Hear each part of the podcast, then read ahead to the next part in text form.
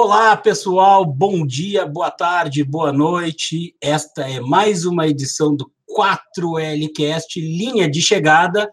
Estou aqui com os meus parceiros de sempre, Gustavo Rodrigues, Jonathan Laval e Vitor Aparecido, para falar sobre o restinho da temporada. A Fórmula 1 acabou sendo a última grande categoria a terminar. Na verdade, Stock Car terminou depois, mas vamos considerar que foi a Fórmula 1.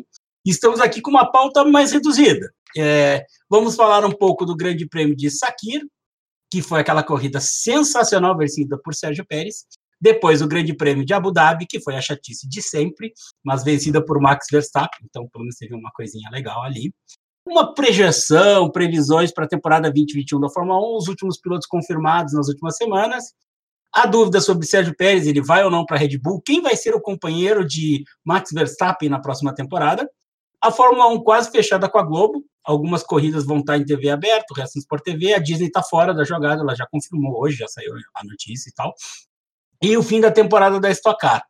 Com a, e, e foi a primeira transmissão pela Band. E nós tivemos a estreia de Reginaldo Leme na Bandeirantes. Então, no final, a gente faz dicas no fim, dicas de filmes, séries e relacionadas ao automobilismo. Vamos começar pelo Grande Prêmio de Sakir, a fenomenal prova que ocorreu no, no, no, no, anel externo do Grande Prêmio do, da, do circuito de Sakir, vencida por Sérgio Pérez, que largou bem, foi tocado, foi para o último lugar, 18º, no acidente que tirou Max Verstappen e, e, Charles Leclerc da corrida, inclusive Leclerc, que foi quem bateu no Sérgio Pérez, e numa corrida que misturou estratégia e, e sorte, uh, o Pérez saiu de 18º ao final da primeira volta para vencer. Contou, é claro, com a atrapalhada da Mercedes, já que George Russell, que sem dúvida foi o piloto do dia, junto com o Sérgio Pérez, que estava no lugar de Lewis Hamilton, ele mandou muito bem, ganhou a corrida inteira, ele sempre andou entre os primeiros e foi derrubado por um pit stop desastroso da Red Bull, da, da Mercedes. Depois disso, ele teve que voltar para acertar o, o problema do pneu e ainda teve um pneu furado, enquanto o Bottas se deu mal com essa atrapalhada, porque ele ficou com um pneu muito velho e foi sendo ultrapassado no final da corrida. Mas aí tivemos então a vitória de Sérgio Pérez, 193 grandes prêmios depois, ele se tornou o piloto que ficou mais tempo sem ganhar a, a, primeira vitória. O recorde anterior era muito antes disso, era em torno de 135, se não me engano, do Jarno Trulli. Então, assim. 130 do Mark Webber. Mark Webber, 130, né? Então, assim, vamos lá. Vitor Aparecido, manda bala. O que tu achou do Grande Prêmio de Sakira, essa corrida maravilhosa que a gente teve o prazer de ver há duas semanas atrás? Bom, Bom dia, boa tarde, boa noite para todos os ouvintes do podcast. Que corrida, né, meus amigos, desse último dia 6 de dezembro de 2020, né? Logo na, na largada tivemos aí o toque do, do Leclerc e o Pérez. E o Verstappen, né, que abandonou a corrida já no início também. Do, do início ao fim foi, foi excelente, né? Com o George Russell já conseguindo a, primeira posição logo na primeira, acho que foi na primeira volta, logo no começo da corrida. Venceu o Sérgio Pérez, que destaque do Leclerc ficou, ficou, chegou na, ficou na primeira volta na 18ª posição. Logo depois do acidente, né, que teve o, o acidente do Aitken, né, que teve o safety car, a Mercedes resolveu dar uma parada, resolveu com a sua estratégia parar nos boxes, só que o pit stop sequencial, né? Que os dois pilotos entram já na mesma volta. A grande atrapalhada, né? Que colocou o, o pneu errado no carro do, do George, George Russell, que obrigou a ele, de acordo com o regulamento, não pode, né? O, o, os compostos de, de, de pneu do carro do, do companheiro não pode ser adicionado no, no carro do, do piloto que teve né, a primeira parada. Nisso, a, nisso a corrida ficou bastante emocionante do desde desse acidente do do Aitken até o final da corrida com o, o Russo tentando, né, chegar na primeira chegar à vitória e tinha carro e tinha pneu para isso, só que infelizmente tivemos o, o, o pneu furado do, de algum destroço, algum destroço do carro do Aitken na, na reta do, dos boxes, na reta principal e foi bastante bem emocionante. Acho que uma das melhores corridas né, do, do, dessa última década em pista seca, do ano também, obviamente. Eu queria dar um destaque para nessa corrida para o Esteban né? Chegou em segundo, o sua Renault fez uma, fez uma corrida bastante, bastante constante. E, e também um destaque também para o álbum, né? Que nessa, nesse, nesse, nesse final de temporada tem conseguido bons resultados, né? Diferentemente do que a gente via, por exemplo, em Monza, em, na Áustria, lá no início. E praticamente foi essa corrida, né? Bem, bem emocionante do início, ao, do início ao fim, com a estreia né, do, do Pietro Fittipaldi, brasileiro na, na categoria. Foi basicamente isso. Como o Vitor falou, foi uma, uma corrida espetacular ali mesmo. O Sérgio Pérez, né, uma vitória incrível, foi o primeiro mexicano a ganhar a Fórmula 1 desde 1970. Naquele ano, Pedro Rodrigues venceu o GP da Bélgica, então o Pérez ali no pódio, vencendo ali, chorando, emocionado, e casa com o momento dele, né? A gente não sabe ainda se ele vai ir para a Red Bull, se ele vai sair da categoria. Então, a primeira vitória dele ali foi, foi espetacular. Ali foi bem legal mesmo o Pietro Fittipaldi, fez uma corrida ali para os padrões da Haas, primeira corrida andou muito bem antes da, da corrida, até o Emerson Fittipaldi entrou no Sport TV ali com os filhos dele, os filhos mais novos ali, e foi bem legal a interação do Emerson com, com o Sérgio Maurício, com o Rafael Lopes, foi, todo mundo torcendo ali pelo Pietro, foi uma coisa bem bacana da transmissão do Sport TV, porque a corrida foi lá, né? Não passou na Globo essa corrida. E um destaque ali foi da cagada da Mercedes, né? Aquele pitch ali foi, meu Deus do céu, o George Russell tem uma foto dele, né, depois da corrida desolado, e tipo, eu ia ficar desolado também, com, como ele foi bem, daí aquela confusão, pneu e, e, fogo e troca, meu Deus do céu, foi, foi muito louco, tipo, aquela, aquele pit, pit stop da Mercedes, então foi uma corrida espetacular mesmo, muito boa. Bom dia, boa tarde, boa noite, amigos. Bom, completando o que os meninos já disseram, uma corrida simplesmente espetacular, né? pode se juntar, como o Vitor bem citou, né, nas corridas em pista seca. Dá para se juntar nessa, nessa década aí, por exemplo, a Bahrein 2014, Azerbaijão 2017, com alguns quesitos diferentes, mas que acabaram causando é, uma imprevisibilidade na prova também. E a gente sempre gosta disso, né? E assim, é, uma corrida simplesmente espetacular. O George Russell é, entregando, acredito, aquilo que todo mundo espera dele, que é sempre bastante visado pelos resultados que ele, que ele consegue alcançar em pista com Williams. E aí, quando ele tem um carro dominante na mão, ele consegue praticamente solar o Bottas na corrida, né?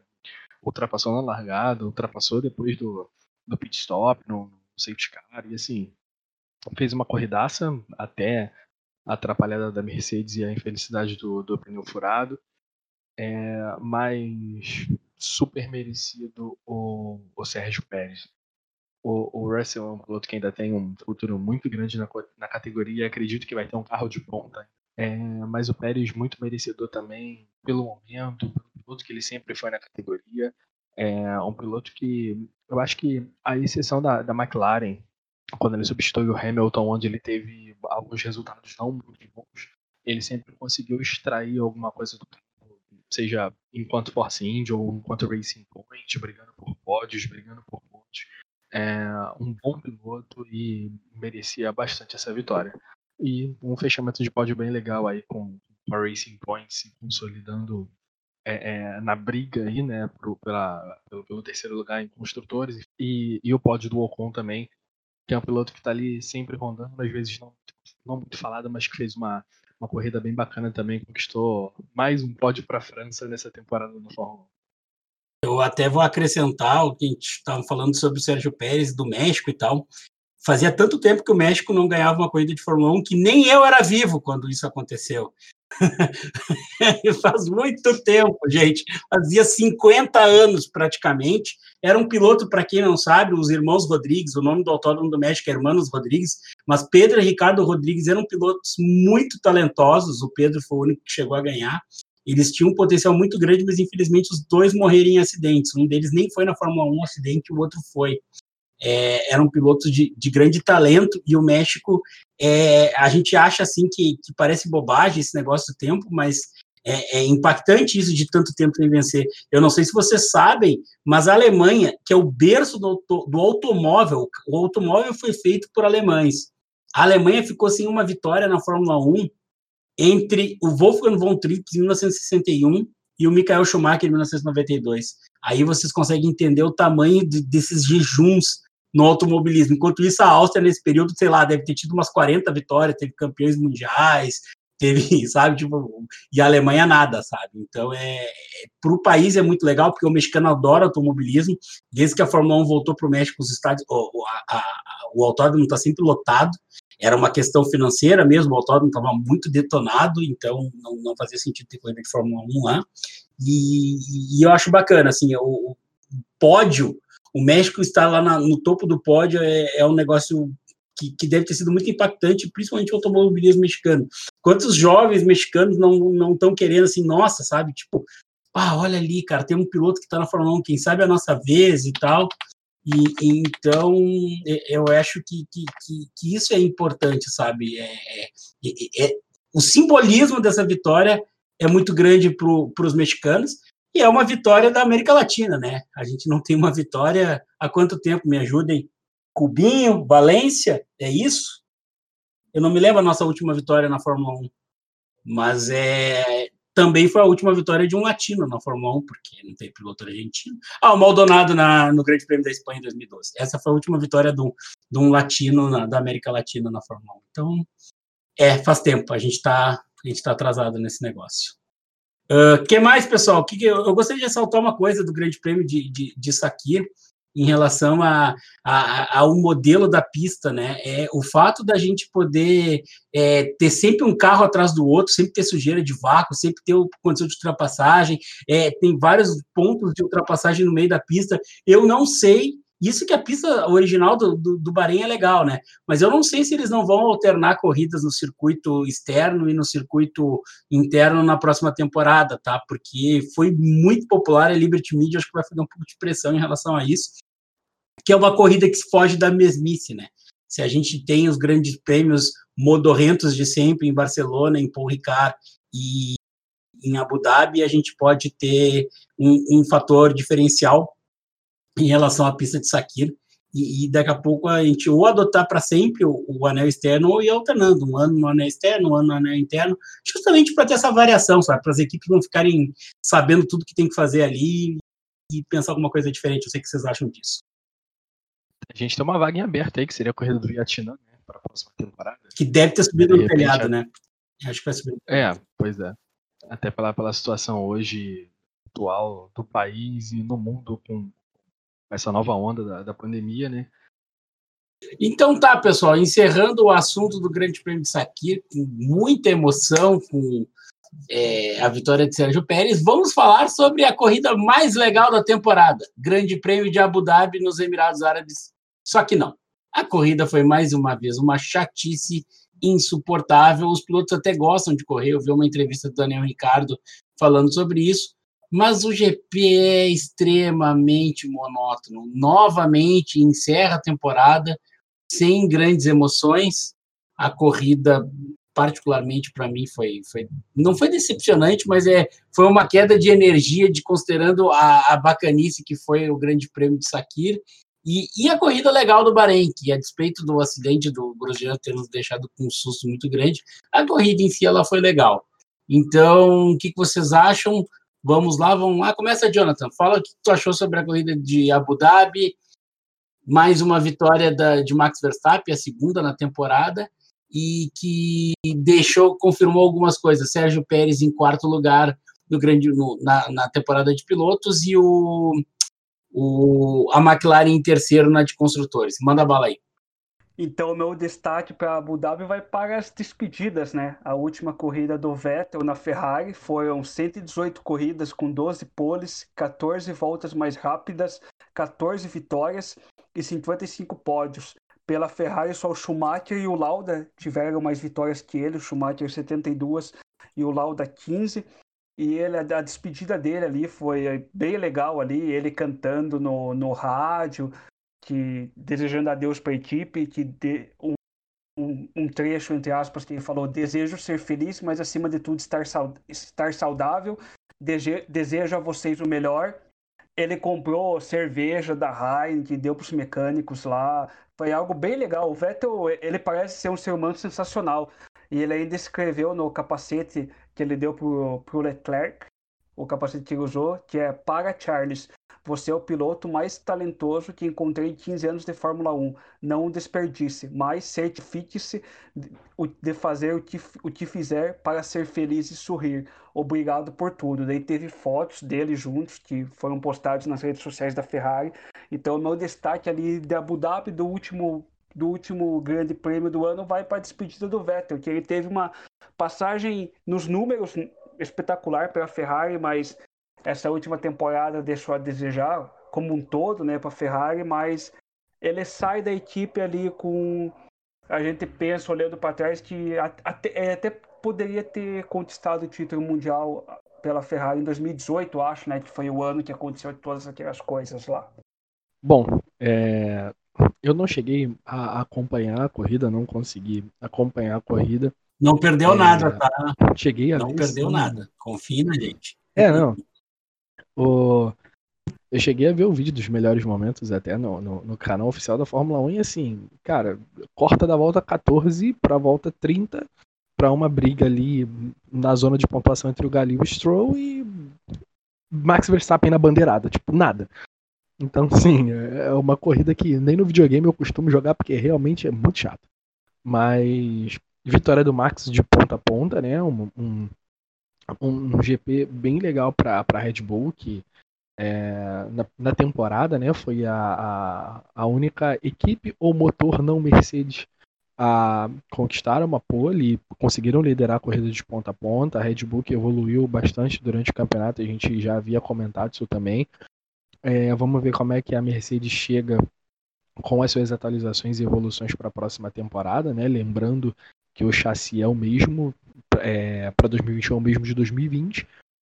É, o Hamilton retornando, mas uma corrida discreta de todo mundo, uma boa corrida aí do Norris e do Sainz que conseguiram trazer o, o terceiro lugar no campeonato de construtores para a McLaren depois de bastante tempo a McLaren figurando ali entre os três primeiros é, na zona de, de, de, no campeonato de construtores, mas a corrida é aquilo que a gente já esperava, uma corrida chata, uma corrida monótona, sem muita emoção, sem muitos acontecimentos e mais um encerramento que a gente implora, por favor, volta Interlagos para a última prova da temporada.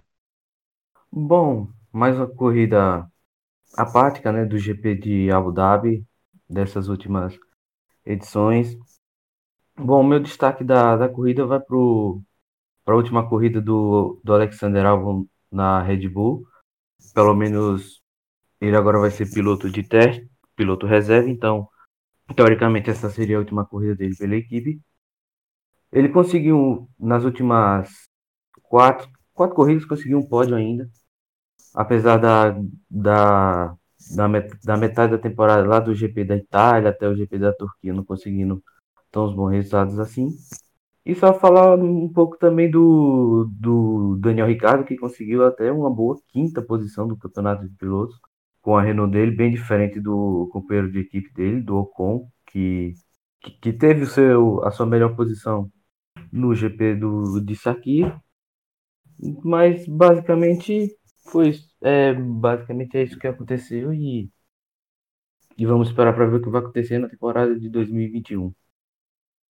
Até uh, eu tenho um ponto a destacar também, a, como o Jonathan falou das despedidas, né? Então nós tivemos a despedida oficial nessas últimas provas de quatro pilotos, né? O, o Magnussen, o Albon, o Grosjean e tem mais alguém? Não, são três, né? São, são esses três que deixaram. O Kvyat, sabia que eram quatro. Isso. Esses quatro pilotos que começaram a temporada, eles não vão continuar ano que vem. Uh, o Magnussen e o Grosjean, que são pilotos que têm mais, digamos assim, mercado, é, eles já estão meio encaminhados para fazer. Particularmente o álbum, para ele é confortável ficar um ano de piloto de testes e, esperar o que vai acontecer na, na temporada, tanto na AlphaTauri quanto na, na própria Red Bull apesar de que ser altamente improvável que, que haja algum problema com o Sérgio Pérez, que a gente vai falar daqui a pouco, e com o Max Verstappen. Uh, eu estava até pensando numa coisa, boa parte desses pilotos reserva eles ficam esperando oportunidade de Covid, né? Como é que vai ser ano que vem? Porque assim, nem todos os pilotos são dos mesmos países.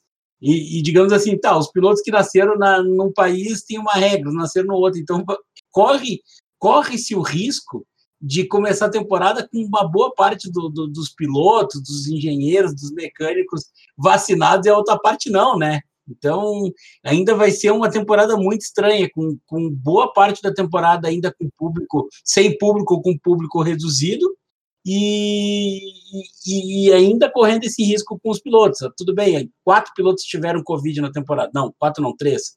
O Hamilton, o, o Sérgio Pérez e o, e o Lance Stroll. Então, assim, esses pilotos levam uma certa imunidade para a próxima temporada. A gente sabe que pode pegar de novo, mas é bem improvável. então, a gente ainda corre o risco de ter um, um, fator ainda aleatório, pelo menos até a metade da temporada. Até julho, com certeza, nos principais países, Inglaterra, Itália, França, não teremos uma vacinação maciça é, e, e, não vai ter vacina, vacina disponível nem para quem quiser pagar, né? A gente, a gente teve um retorno também é, é, é maior né, nessa temporada dessa questão dos pilotos reserva, né? É, é, por exemplo, o Stoffel Van Dorn ele estava ali como um piloto de testes e tudo mais também, mas ele foi chamado é, é, é para estar tá mais de prontidão pela Mercedes, por exemplo, depois do, do primeiro caso com o Sérgio Pérez, que aí começou a levantar o alerta de todo mundo, aí chama um, vem Huckenberg, o Van Dorn, que acabou sendo preterido na Mercedes pelo, pelo Russell também, e convenhamos, justo. É, uhum. Mas levantou esse alerta e vamos ver como, como as equipes vão lidar né, com essa questão do, do piloto reserva que já não estava sendo tão frequentemente utilizado, ou pelo menos os pilotos não estavam comparecendo tanto às provas e aos finais de semana para essa temporada de 2021. Vai ser bem interessante mesmo. É, tem um aspecto que, que o, o, o piloto reserva antigamente era um cara que estava que estava com mais ritmo de corrida, né? Hoje em dia não. O piloto reserva ele praticamente não corre, ele só está lá porque ele tinha superlicença, que é o caso, por exemplo, do Pietro Fittipaldi. Porque se os caras realmente acreditam no piloto com potencial, ele já tinha que estar tá correndo, entendeu? O piloto reserva, eu até aceito, por exemplo, como acontecia no passado, Nicola Larini, Pedro Della Rosa, Alexander Furs, pilotos veteranos que, que já tinham corrido, que estavam satisfeitos com esse com esse papel. Aí eles lá dá uma zebra, o piloto deu um problema intestinal, qualquer coisa assim, que era realmente o que acontecia antigamente. E aí, ou tava com uma lesão leve, uma coisa pequena e tal, entrava o piloto reserva e dava conta do recado. É, tudo começou a mudar nesses testes ali, mais ou menos, se eu não me engano, na virada ali em 2008 2009. E foi até um que deu uma escancarada do Luca Badoera ali na Ferrari também, que pegou o carro na, naquela. quando o Felipe Massa ficou um tempo afastado depois daquele acidente na Hungria em 2009. E era um cara que tinha um contato direto com o carro da Ferrari muita coisa mudou para 2009, os testes mudaram, ele não podia testar tanto o carro, já não tinha tanta afinidade assim com o carro, e foi a tragédia que todo mundo já sabe que foi também o Badoer na, na, na Ferrari.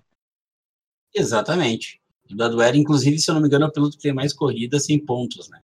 Então, eu não tenho certeza, mas acho que sim. É, então, assim, é, foi. Então, é isso, sim. Uma pergunta para vocês. Uh, vocês têm mais alguma coisa sobre o Grande Prêmio de Abu Dhabi? Que eu queria fechar com um rescaldo aqui da, da classificação do campeonato de pilotos e construtores. Não sei se vocês têm mais alguma coisa para dizer sobre essa corrida. Eu tenho o destaque do, do Magnussen, né? Que ele também se despediu e ele escreveu um texto bem bonito nas redes sociais. Eu até peguei um pedaço que ele falou: Um capítulo se encerrou hoje e que jornada foi. Desde criança, Fórmula 1 foi a minha vida. Quando disse aos meus professores na escola que seria piloto de Fórmula 1, eles riram. Eu simplesmente sabia, sem dúvida, no meu coração que faria acontecer. E daí ele teve um pódio né, na carreira dele na Fórmula 1, que foi em 2014 na Austrália, um segundo lugar para a McLaren. 120 finais de semana e 119 corridas, que um final de semana ele participou, mas não, não largou. E ele vai para o Endurance agora, então teve a, esse texto bem emocionante que ele postou nas redes sociais lá, fotos dele criança e tudo mais, que foi só para encerrar ali o meu destaque também do, do Magnussen ali. Se eu não me engano, é o único pódio da Dinamarca na Fórmula 1, né? Se eu não me engano, é, é o do Magnussen. Isso, e tem mais um detalhe: foi o pódio na estreia. Pela McLaren. Ele, exatamente, ele tinha chegado em terceiro, e aí o Ricardo foi desclassificado e ele ficou em segundo lugar. Eu não lembro quem ganhou essa corrida, mas, é, mas foi isso que aconteceu.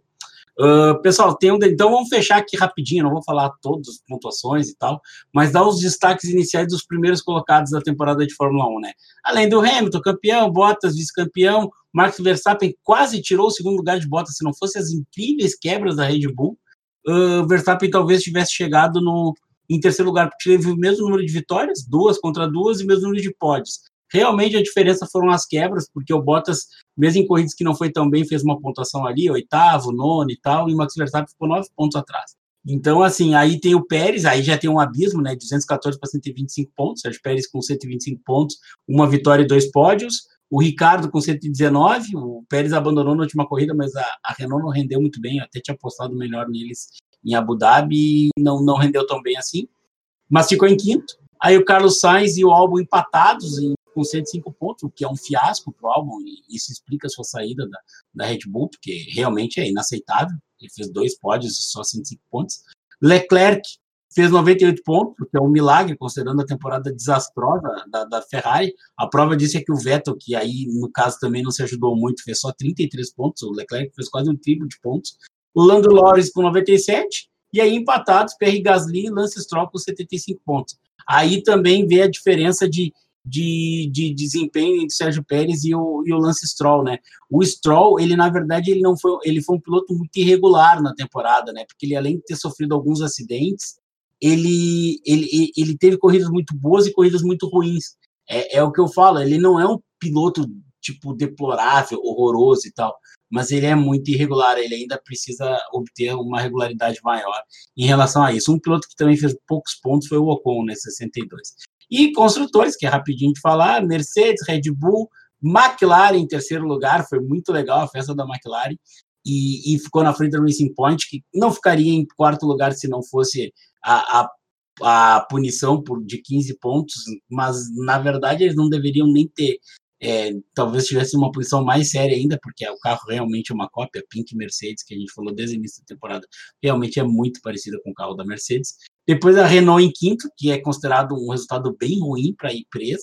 Eles achavam que, que eles, eles acreditavam que a obrigação deles era ficar em terceiro lugar. A Ferrari em sexto, que não tem nem o que se comentar. A AlphaTauri em sétimo, a Alfa Romeo ainda fez oito pontos, a Haas 13 e a Williams fizeram pontos. Ah, mas o George Russell fez pontos, mas pela Mercedes o ponto vale pelo, pela equipe que o cara está correndo. Então, por isso são campeonatos à parte. Gente, fechou a temporada, vamos falar agora da previsão de 2021.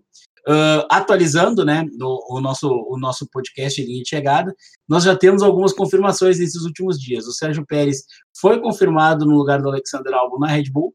O Yuki Tsunoda, terceiro colocado da temporada da F2, ele entra no lugar do Daniel Kvyat, o, o, russo, ele entra na, na, na AlphaTauri, vai ser o colega, companheiro de equipe do Pierre Gasly. O Mick Schumacher também confirmado na Haas. Já está confirmado há um tempinho. E aí vocês estão. É, o primeiro que eu queria que vocês falassem disso, porque depois a gente vai falar sobre o capítulo Mazepin. Então vamos lá. O que, que vocês acham disso? Manda bala, Gustavo.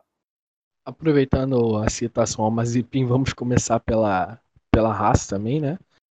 Aí a confirmação do, do Mick Schumacher e a princípio do Mazepin é, dois pilotos jovens, né? Numa equipe que está querendo se reerguer.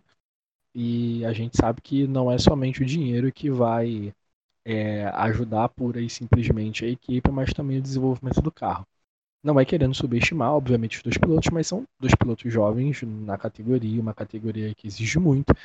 É, e eu quero, eu fico curioso para saber como que vai ser o desenvolvimento do carro é, ao longo da temporada também, esse feedback dos pilotos e tudo mais.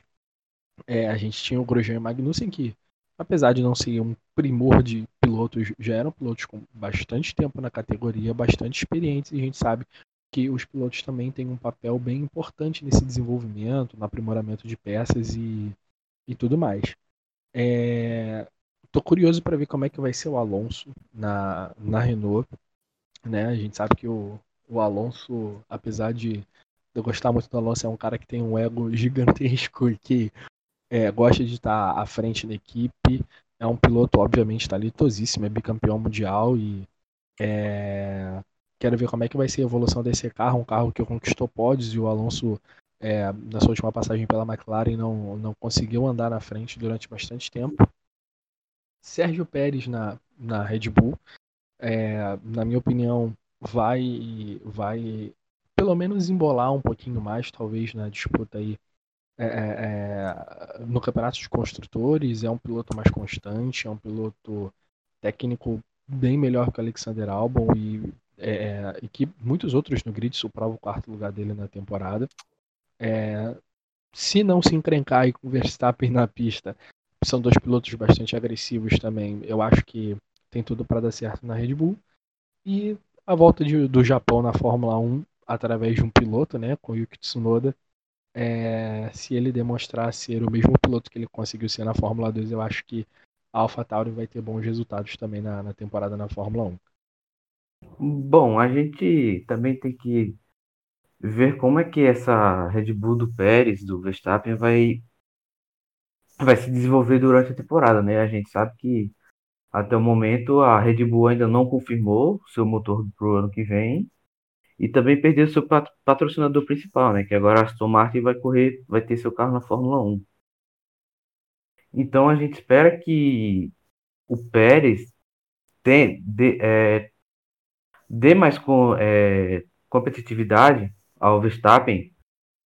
Ao Verstappen aí incomode também a, a Mercedes lá na frente, né? Porque o álbum, o álbum desde, desde a metade da temporada fez um, um campeonato bem regular.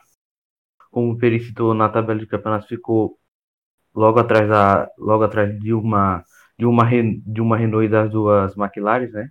E também tem que ver é, essa parte da dos abandonos da equipe, né? Que o Max teve cinco abandonos na temporada, né? Para uma equipe que disputa que disputa lá na frente com os carros da ponta, né? Então, então eu espero que que seja desde o início da temporada um tem um bom desempenho, quanto tem a, Mercedes, que provavelmente vai dominar mais uma vez essa temporada de 2021.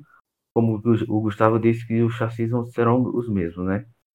Sobre o Tsunoda, também esperamos um, um bom desempenho da, da, da AlphaTauri, né? Que como a Red Bull não tem o seu não tem o seu motor ainda. Então, basicamente, é só só esperando para ver. Espero que seja como foi na Fórmula 2, né? Chegou em, na segunda posição, bom. Terceiro. Bom piloto. Terceiro. É, terceiro. Terceiro. Fez, um, fez uma ótima corrida, né? Da última corrida do, do GP de Saki, da, da, da segunda corrida, vencendo. E espero e tomara que tanto ele como o Gasly é, formem uma, uma ótima dupla e dê, dê bom, bom resultado para a Red Bull no futuro. Sobre o Mick, o Mick Schumacher e o Mazepan, Mazepin, né? É, também não sei como é que é, se é Mazepin, Tem... Mazepan. Por enquanto, tá tudo valendo. Vamos esperar ele falar quem descobre. É. Não, é, não, não tô bom no é russo, russo né? não tô bom no russo ainda para poder saber. Então, a gente tem que ver como é que esse motor Ferrari vai se comportar durante a temporada, né? Que foi um, um desastre nessa temporada a, a, tanto a, a Haas como a, a Alfa, Alfa Romeo andaram lá atrás, né? Poucas corridas fizeram, conseguiram uma pontuação, o Kimi e o Giovinazzi, né? Então, temos que é, esperar esperar para ver esse motor, como é que esse motor vai vir, como o pacote aerodinâmico do carro também. E basicamente e também esperar o, como essa McLaren vai vir com o Lando e o Daniel Ricardo. Fizeram um, um bom campeonato, terceira posição. E, e, basicamente é isso. Esperar o que, o que vem da Ferrari com, com o Sainz e com o Leclerc. Eu tô bem curioso ali, como falaram sobre o Alonso também, esse retorno do Alonso ali na Fórmula 1, como ele vai se sair na Renault a questão ali do, da dupla da Ferrari, né, o Leclerc com o Carlos Sainz. Eu acho que vai, vai ser uma briga boa ali. O Carlos Sainz tem ali um, um uma competição, um DNA competitivo na família, até, até pelo pai dele, que é uma lenda no, no rally. Então eu acho que ele não vai ficar ali segundo piloto e tal, bem de boa. Acho que ele vai vai mostrar ali bastante coisa boa e talvez até disputar ali com o Leclerc.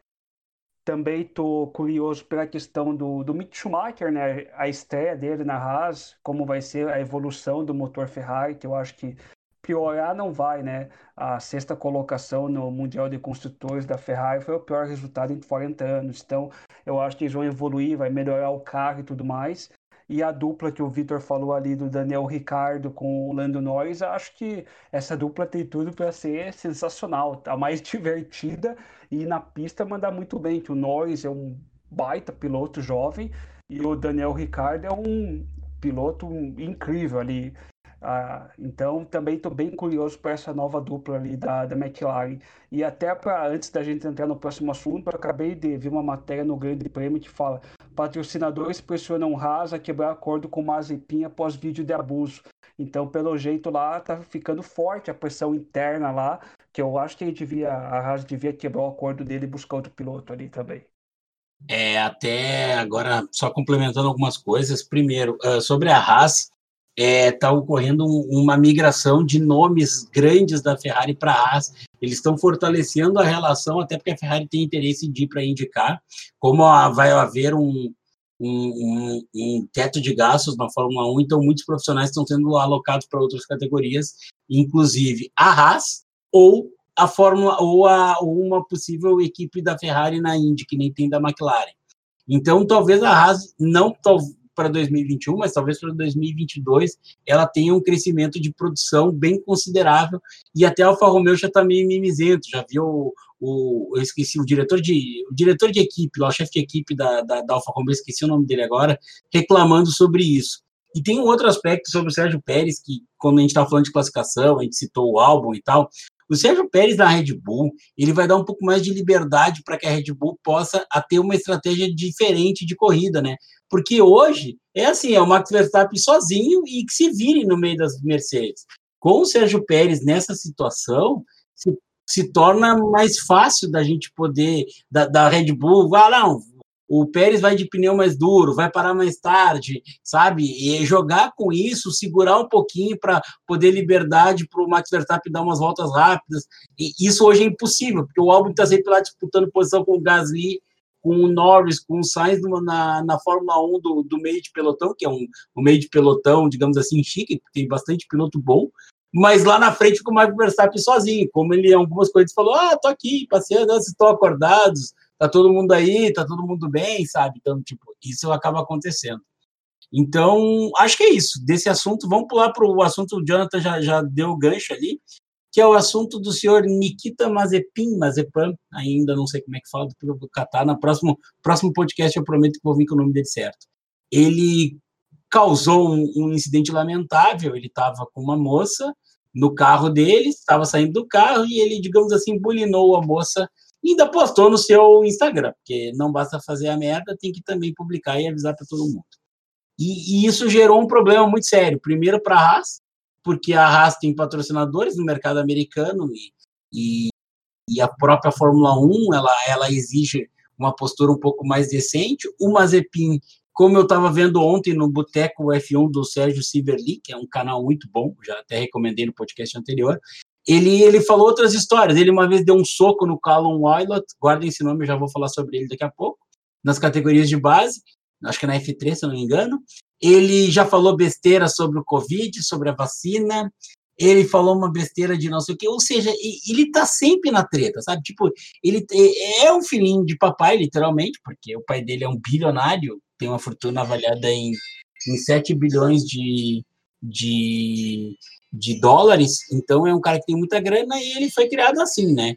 Então agora existe a pressão que o Mazepin possa sair da equipe, isso não está confirmado, acho pouco provável pelas pressões pela Haas uh, precisar daquele dinheiro, porque o Mazepin pai quase comprou a Racing Point antes do, do, do Lance Stroll fazer isso, mas no fim das contas a gente não sabe o que vai acontecer, né? Tipo, ele pode realmente sair, e se ele sair, quem entra no lugar? Eu prefiro que vocês falem sobre a polêmica em si primeiro, e depois eu cito essa questão de quem pode entrar, porque tem dois nomes correndo bem fortes aí. Então, é com vocês. Bom, é, é um caso um tanto quanto, digamos assim, as proporções estão se dando tanto parecido como no futebol, como do Robinho teve alguns meses atrás, né? Sobre patrocinadores, é, a, própria equipe Haas, então Então é um, é um assunto bem complicado. É, a gente tá, tá bem, é, como é que fala, o, o silêncio da Haas, né, que não fala, não fala sobre nada do assunto. Só o, o Steiner que falou recentemente, que até colocaram aqui no grupo, é, as consequências do, do Mazepin. Então, é um assunto bem, bem difícil de tratar. Como o Perim falou, é, o, o pai dele é um nome muito forte, muito, muito forte em, questões, questões econômicas. E, basicamente, é, a gente sabe que casos de acusações tão graves assim, a gente tem que cobrar posicionamento de tanto do, do acusado quanto da, dos, envol, dos envolvidos é, cor, corporalmente. Então, mais sobre o que a gente pode esperar desse, desse caso, que seja é, que tenha resolução por completo e que todas as partes sejam ouvidas e que tudo seja esclarecido.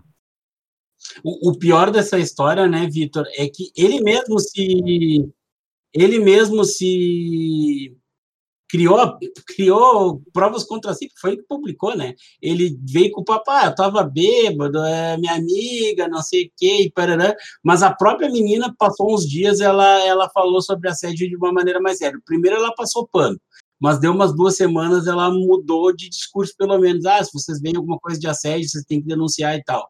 Eu não sei se na primeira vez ela mentiu agora, mas as duas histórias não batem, né? Então, é, fala aí, Jonathan, depois toca a ficha aí, Gustavo. O que vocês acham? Eu ali estava até lendo, né, sobre o piloto que poderia substituir o Mazepin.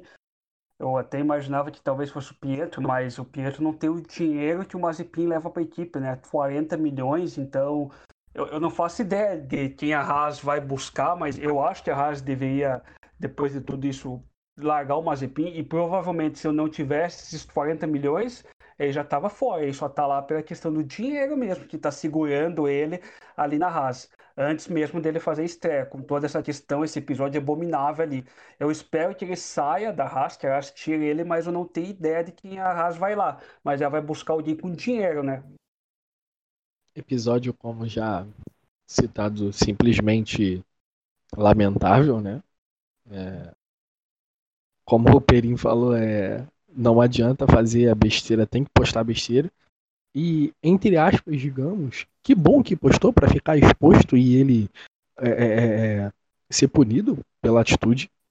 É, mas, enfim, assim como, como o Jonathan falou, eu espero que haja uma punição realmente da Haas. É, eu espero também atitudes sejam tomadas logo por parte da equipe, como o, o Vitor falou, né? O Gunter Steiner, a única coisa que ele se pronunciou é, é, foi dizendo que a, a, equipe vai tomar as decisões de uma forma privada, discreta e que pode até ser que ninguém fique sabendo. Então, assim, a gente sabe que como o dinheiro ele é, interfere muito na Fórmula 1, né? É, eu espero que não seja esse o caso de que o dinheiro fale mais alto do que um assédio, do que um abuso.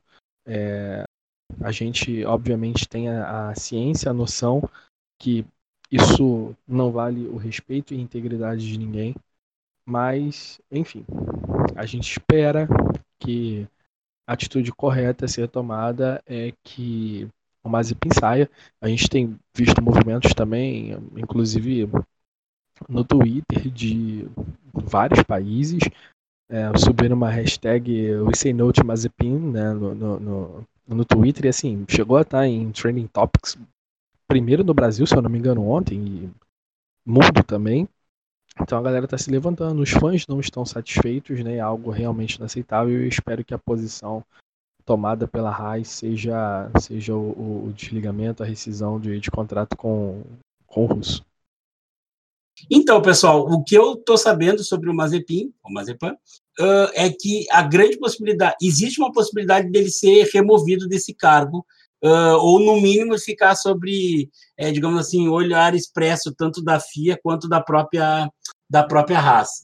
Se ele sair, o piloto mais cotado é o Callum Wilot, que inclusive era o piloto que estava sendo cotado para correr nesse lugar, mas aí veio a grana no Mazepin, ele entrou, e o Aylot vai ficar no ano sabático, na F2, ele vai ser o piloto reserva da Ferrari. Como ele é um piloto da Ferrari Academy, então é bem possível que seja ele.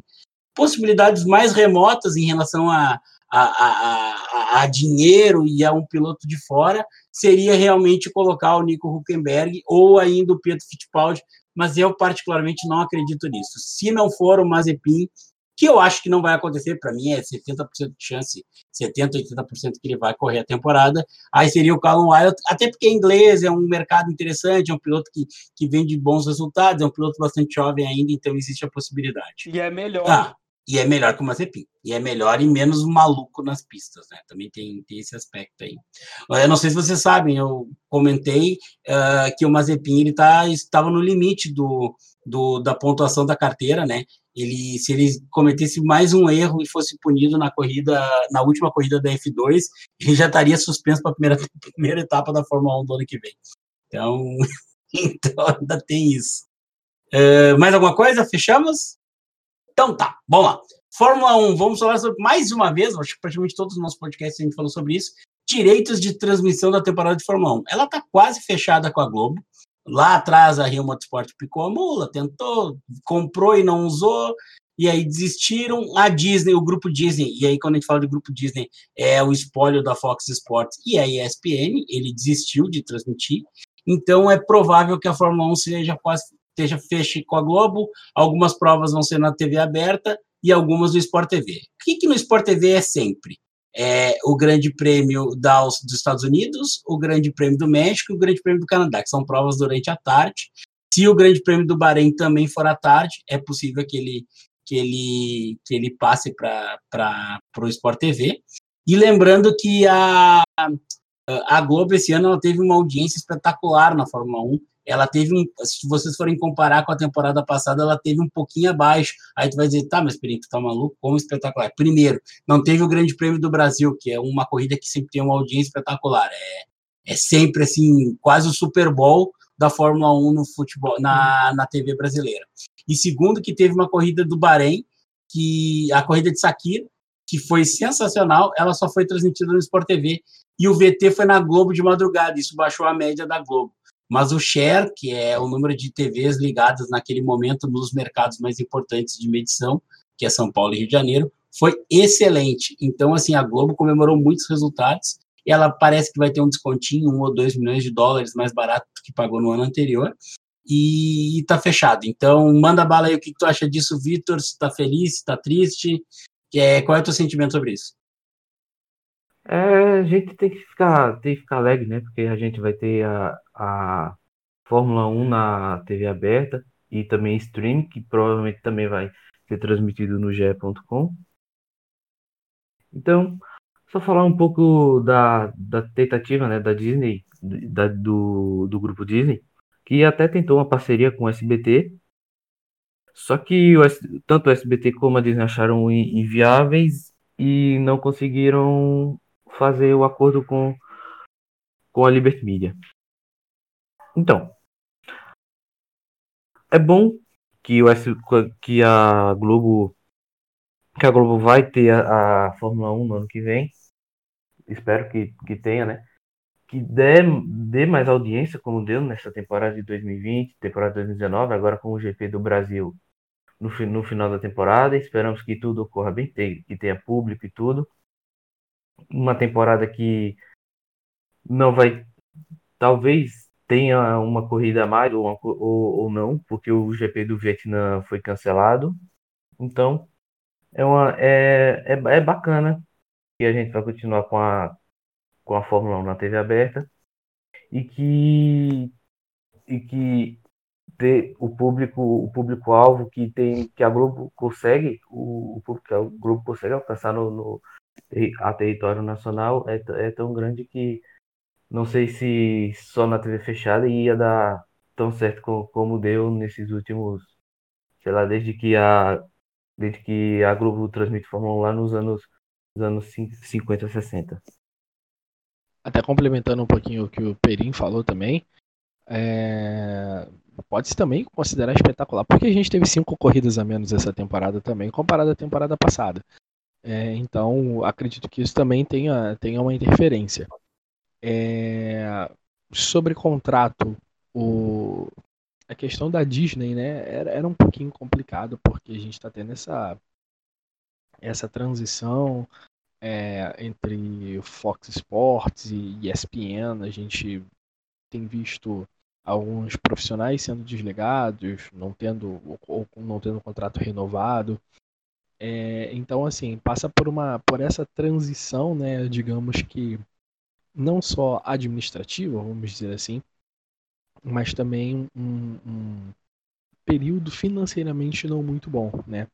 E a gente sabe que é um, um investimento bem alto a, a, a, temporada de Fórmula 1, né? O contrato da temporada de Fórmula 1.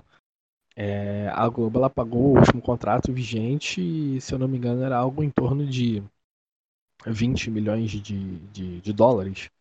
E o contrato atual que a Liberty Media vinha pedindo era cerca de 22. Então, por isso que a gente teve todo aquele burburinho de que ah, não vai rolar. É, mas aí entra a questão da, da, dos telespectadores, né? E aí de dividir essas transmissões com a Sport TV. É, minha opinião sobre isso. É, a Globo ela vê esse crescimento, né? Ela tem, obviamente, do seu lado os patrocinadores que já acompanham durante muito tempo é, e que facilitam também o negócio. É, e assim, dividir as corridas entre Globo e Sport TV, por quê? Talvez as corridas que você tenha uma audiência maior, como o GP do Brasil, entre tantas outras da temporada, é, você tem uma transmissão na Globo em TV aberta, onde muito mais pessoas vão assistir, né? E talvez corridas que não tenham é, tanto é, é, é essa audiência seja levada para a Sport TV, porque é um canal de TV pago por assinatura. Então, é, é, provavelmente a rentabilidade né, de telespectadores assistindo a um evento no, no, no canal de TV fechado seja maior comparado com a de TV aberta. Então, você consegue fazer uma temporada de vídeo não só trazendo essas corridas das Américas e algumas que são das madrugadas, mas talvez até uma outra que a gente tanto critica, não sei, talvez Abu Dhabi, talvez Espanha, é, ou alguma outra do calendário que são corridas assim monótonas que não tem muita coisa e talvez consiga compensar um pouquinho a questão da rentabilidade versus audiência, trazendo algumas dessas corridas para o Sport TV também. Então, ó, o Flávio Rico, né, ele falou que tá encaminhando para Globo fechar, só que daí algumas corridas seriam na TV aberta e as demais do Sport TV 2, né? Então eu tô curioso, né, se tomar que feche com a Globo, né, até pela visibilidade e tudo, quantas corridas iam ser na TV aberta e quantas no Sport TV. Que nem o Perim falou, ter, ter ali quatro corridas que sempre vai no Sport TV 2 e tudo mais, num cenário normal, né, um calendário normal e tudo. Ano que vem vão ser 23 corridas, então se for umas 15 na Globo, 16, eu tô achando que vai ser por aí, que nem o Gustavo falou, pintar no Sport TV ali mais algumas corridas, não só Canadá, Estados Unidos, México, mas talvez pintar uma ou outra da, da, da madrugada, mais alguma que bata ali à tarde, às duas horas, que possa invadir o futebol. Mas é, é, eu acho muito positivo ficar na Globo, ela é a, rede, a maior rede do Brasil, uma das maiores do mundo, e tem ali uma visibilidade incrível com a Fórmula 1. Eu até achei legal a, a ESPN ali, a Disney tentar a Fórmula 1 para TV fechada, mas se ficasse tipo na TV fechada com a ESPN mostrando todas, na, na aberta Globo mostrando todas, seria o cenário ideal.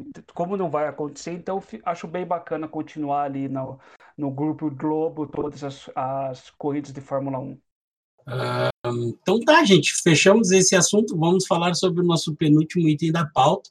O fim da temporada da Stock Car, que o Ricardo Maurício foi campeão, na verdade ele foi tricampeão. Foi legal porque a Bandeirantes mostrou, ou seja, a Stock Car voltou à TV aberta, fazia um bom tempo que ela ela só aproveitava pequenos buracos na, na grade da Globo para ser transmitida. E também marcou essa transmissão da Bandeirantes a estreia do Reginaldo Leme. Ele, inclusive, já tinha trabalhado um ano ou dois na Bandeirantes, nos anos 80. E a galera que está muito acostumada a ver Galvão e Reginaldo na Fórmula 1, ela esquece que tanto Galvão saiu da Globo um tempo, como a própria Fórmula 1 um ano foi é, foi na, acho que na, na, Bandeirantes, nos anos 80, acho que 1980, foi na, 80, 81 foi na Bandeirantes, e também tem o, o Reginaldo Leme também ficou um tempo fora, então é, é meio curioso isso, a gente está muito acostumado, mas uh, o que vocês acham, Gustavo, Jonathan e Vitor, é, sobre a Stock o que vocês pensam da categoria em si, que, digamos, é a nata da fórmula da, do automobilismo brasileiro, é a categoria que tem maior público, maior popularidade, e também tem os maiores investimentos de patrocinadores, com pilotos muito bons, né? Esse ano a gente teve o Rubinho, já está alguns anos na categoria, já foi campeão, e ainda vamos ter o Felipe Massa na próxima temporada. Então, o que vocês acham disso? Manda bala aí. É contigo, Gustavo. Bom, é, eu já havia falado, até iniciando pelo, pelo Reginaldo Leme, né? Eu já tinha falado em um outro episódio do podcast o quanto o, o Reginaldo Leme ele é um cara apaixonado pelo automobilismo, né? E a importância dele também no automobilismo nacional, enfim. É, é muito bom, muito legal você ter o Reginaldo em si, ter pessoas como ele participando, né? E agora do automobilismo nacional também, que a gente vem sempre falando de uma atenção maior, um investimento maior da, da, da, da Federação Nacional de, de Automobilismo, né? um investimento não só nas categorias, mas como também nos potenciais e jovens pilotos que a gente tem pelo, pelo Brasil afora. É, eu confesso que estou mais animado para acompanhar essa temporada da, da Stock Car, né? é, com essa evolução, transmissão em TV aberta, a gente vai ter um plano aí multiplataformas, né, onde a gente vai conseguir ter um acesso muito mais amplo e, e às corridas. E como você bem falou, a gente já tem pilotos na categoria de muita qualidade, é, é, como o Kaká, como o Thiago Camilo, como o Daniel Gomes, entre outros, e o próprio Rubinho, que já está na categoria há algum tempo, o Felipe Massa, que é um, é um expoente no automobilismo brasileiro também, é um cara que com certeza vai agregar é, bastante nessa questão qualidade né, no grid, isso sem dúvida. Então a gente pode ter uma temporada 2021 muitíssimo interessante e com uma audiência maior, uma evolução maior da categoria também. Então é, eu acho que é um, um passo bem legal que a Stock Car está dando para elevar o nível, elevar o patamar da categoria no Brasil. Até sobre a audiência da Stock Car, né? Ela deu um, um ponto de média e 1.6 de pico em São Paulo ali. Eu esperava um pouco mais, mas foi a primeira corrida na Band, né? A última da temporada a galera ainda não estava acostumada. Eu acho que para o ano que vem, pegando desde o início, tem condições de registrar ali uma audiência bem bacana ali para os padrões da Band.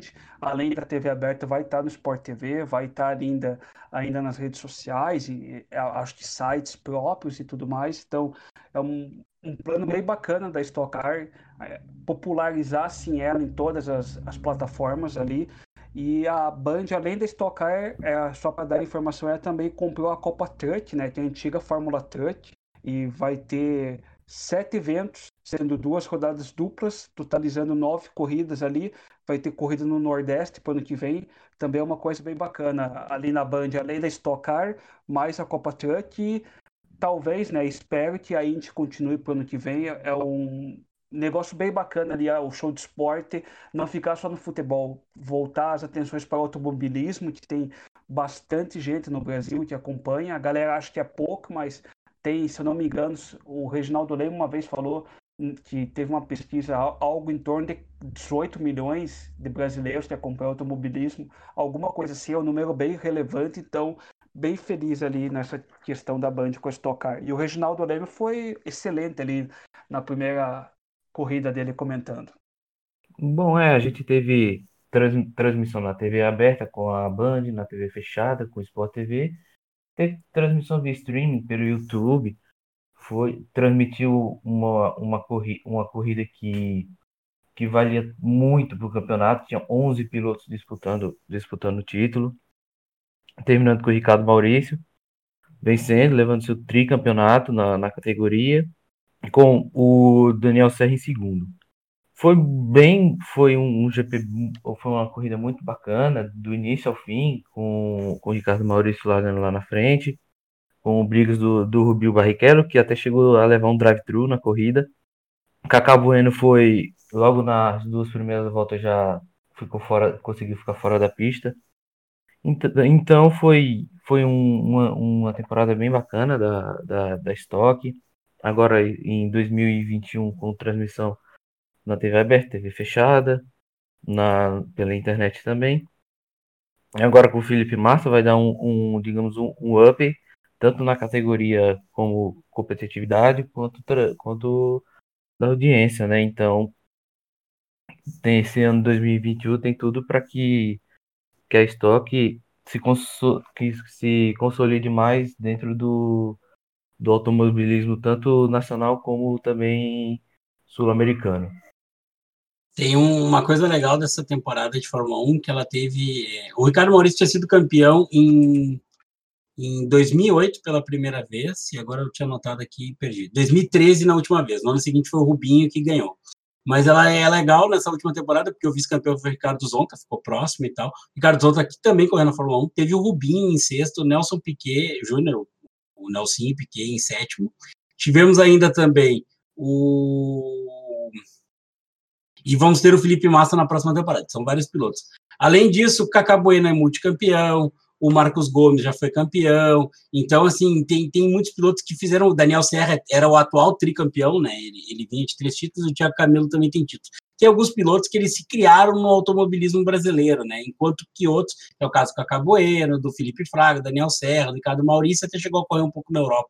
Enquanto que outros são pilotos que, que tiveram carreiras longas. O Rubinho é o principal exemplo, mas o Chico Serra teve uma carreira promissora na Europa, chegou a correr na Fórmula 1, o Ingo Hoffman deu umas mordidinhas na Fórmula 1 lá no, nos anos 70 e 80, então é, é, legal, assim, eu particularmente gosto de ver essa cara, as últimas temporadas, a última temporada eu não vi tantas corridas, acho que só vi duas, essa última e uma anterior, mas a, eu, eu já vi mais, assim, normalmente eu via no, todas as corridas, e vamos ver, né, vamos ver, agora. TV aberta, eu acho que esse mix de, de voltar mesmo do show do esporte, que é a, a tradição da Band, que antes tinha vôlei, que tinha basquete, que tinha sinuca, que, que teve muito futebol, e também teve automobilismo, que sempre teve a Fórmula Indy, a Fórmula Truck, estava um pouco meio que perdido na Bandeirantes, então vamos aguardar esse, esse, esse aspecto. Então, assim, gente, estamos chegando ao final desse nosso podcast, a gente sempre tem, no último trecho lá, dicas no fim, então, eu vou passar a palavra para o Jonathan, ele vai passar dicas de fim,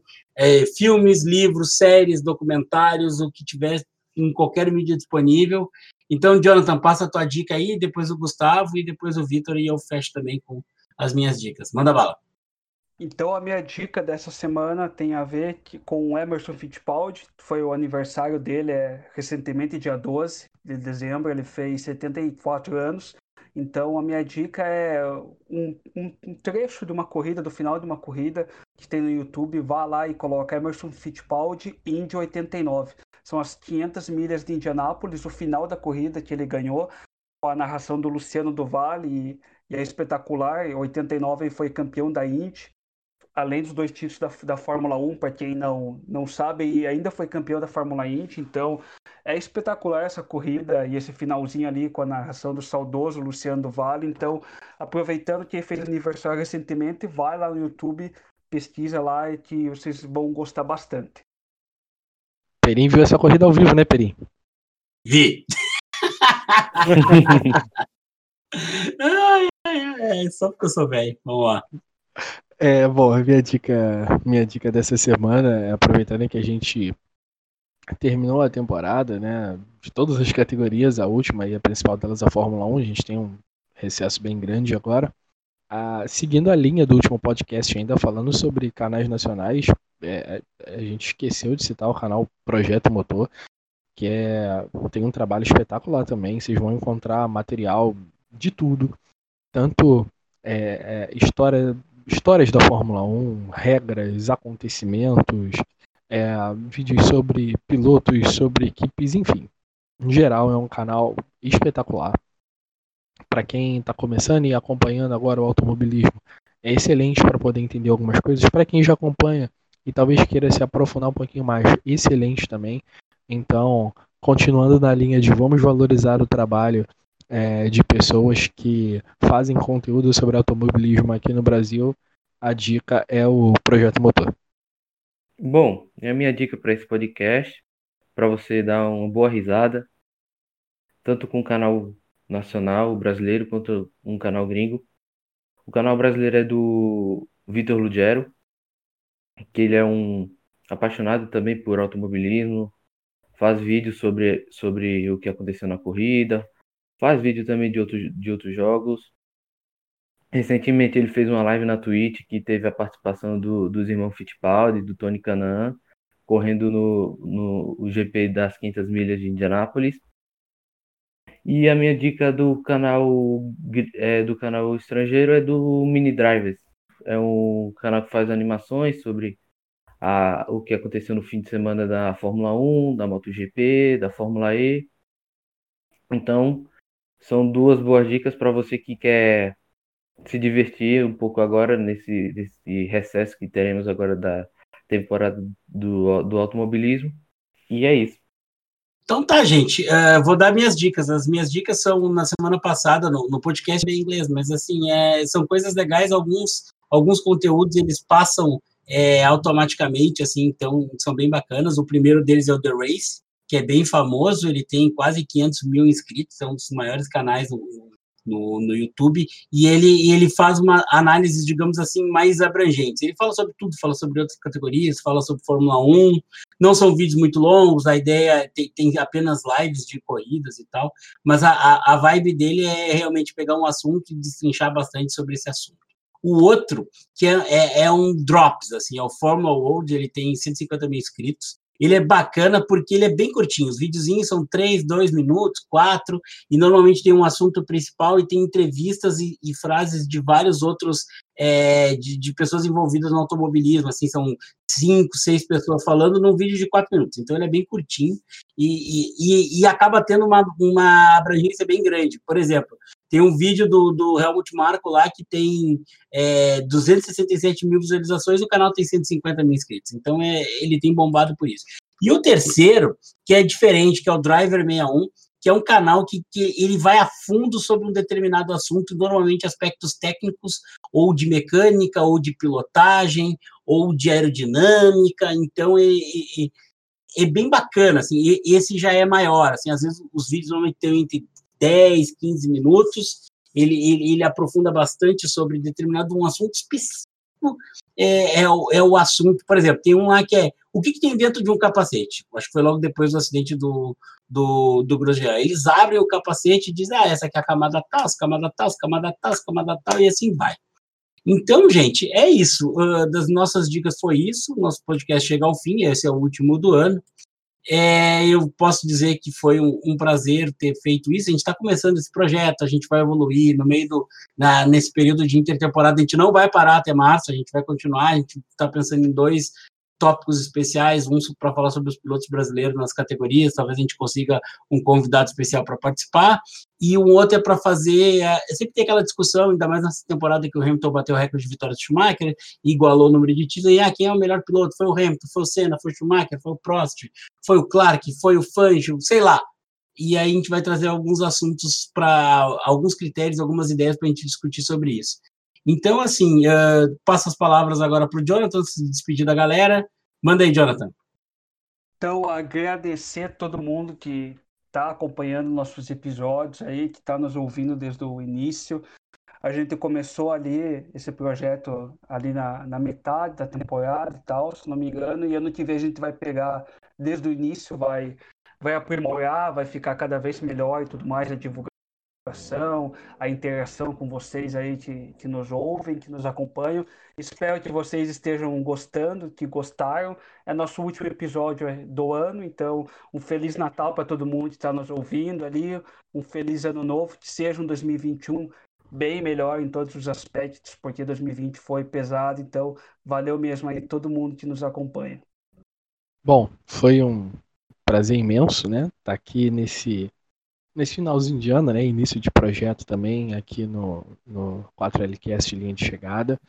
É, como Perimbistou, a gente espera evoluir, a gente quer continuar trazendo um conteúdo legal, leve para vocês, trazendo esse resumo, trazendo o conhecimento é, dentro do automobilismo, das principais categorias também.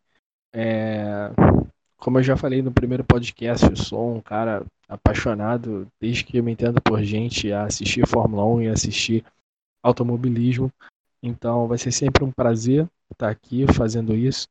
Mais uma vez peço a sua ajuda, você que já ouve gente, que compartilhe é, os nossos episódios é, com os amigos, com a galera que já curte, com a galera que está começando agora no automobilismo. E assim ajuda também a gente a continuar fazendo um trabalho legal, evoluir, trazer esse conteúdo para vocês e caminhar para um, um futuro bem bacana aqui no, no Linha de Chegada. Bom, foi um prazer fazer, fazer parte desse podcast com vocês durante esse dessa metade, fim de temporada, desse início de projeto. Bom, espero que 2021 seja um ano mais agradável, menos conturbado quanto foi de 2000, 2020 com a, com a pandemia, com, com pilotos é, ficando de fora de corridas por problemas de saúde, né? Então, só tenho a, agradecer a oportunidade, continuar evoluindo sempre. Peço que vocês também nos ajudem compartilhando, curtindo, comentando, dizendo o que, que você achou de ruim, que pode melhorar, o que achou de, o que achou de bom e o que tem que continuar. E desejo a todos um bom, um bom final de ano, boas festas, mas tudo tudo dentro do, dos padrões de segurança da, de saúde e que tudo ocorra bem, tanto para vo, vocês, ouvintes do nosso podcast, quanto para nós aqui, que fazem esse, esse esforço durante, durante todo o ano. E que 2021 seja tão bom quanto foi esse, esse final de 2020. Bom, eu me despeço, eu tenho que agradecer uh, ao Jonathan Laval, ao Vitor Rodrigues, o Vitor Aparecido e Gustavo Rodrigues, misturei os dois aí, ó, desculpa aí, galera, é, pela parceria nesse ano, foi bacana, é um projeto que a gente está começando, não tem muita gente que está acessando, mas não tem problema, a gente quer criar o conteúdo, criar uma base, e aí, com o passar do tempo, ter, ter mais abrangência em relação a isso. Muito legal, um agradecimento especial ao Gustavo Rodrigues, que assumiu a edição dos podcasts e está tendo um trabalho do cão para fazer isso. Então, aí, em nome do time, a gente agradece especificamente ao Gustavo pelas edições do podcast, que dá trabalho, já que o, Discord de vez em quando nos deixa na mão aqui e tal. Então, também desejo um Feliz Natal, Feliz Ano Novo para todos, que 2021 seja melhor que 2020 e pior que 2022. Sempre é a mesma saudação que eu faço desde quando era criança. Agradeço a todos, bom dia, boa tarde, boa noite. Tchau, tchau, galera. Até mais.